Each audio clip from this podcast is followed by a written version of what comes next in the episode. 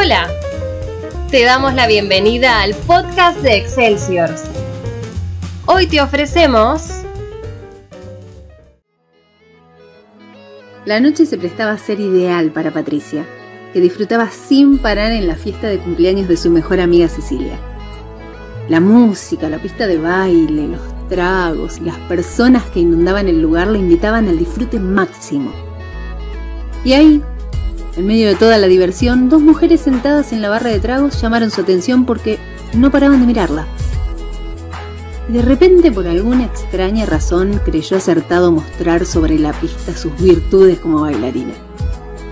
Posesionada por la música y esas miradas, Patricia danzó como nunca antes en su vida, moviendo sus brazos y piernas con destreza y bravura, mientras contorneaba su pelvis como una verdadera reina de baile. En el lugar la miraban sorprendidos al verla bailar con tanto esfuerzo, estando completamente sola.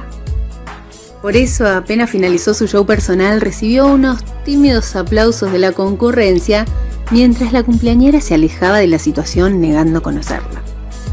Agotada y transpirada, Patricia miró hacia el sitio donde se encontraban esas mujeres y la preocupación se adueñó de ella al ver esas chicas hablándose en secreto entre ellas y riéndose a carcajadas. De inmediato, la mente de Patricia se llenó de preguntas.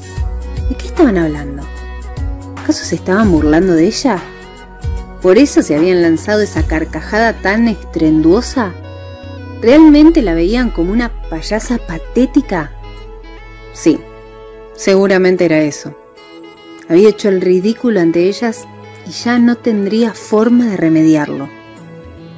Convencida de haber hecho el ridículo, Patricia abandonó raudamente el lugar, cabizbaja y sin saludar a su amiga Cecilia. Y al llegar a su casa se recostó en su cama con la depresión que pueden sentir solamente una payasa triste.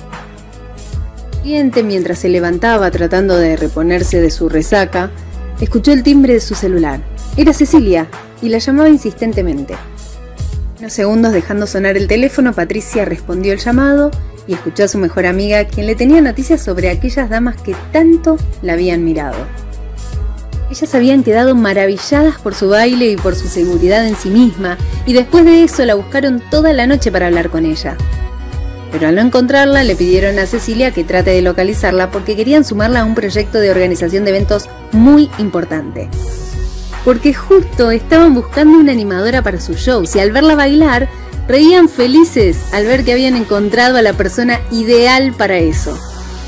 Sorprendida por la realidad y mareada por el vodka de la noche anterior, Patricia improvisó una pobre excusa de que se había marchado de la fiesta porque había tomado unas copitas de más y necesitaba descansar.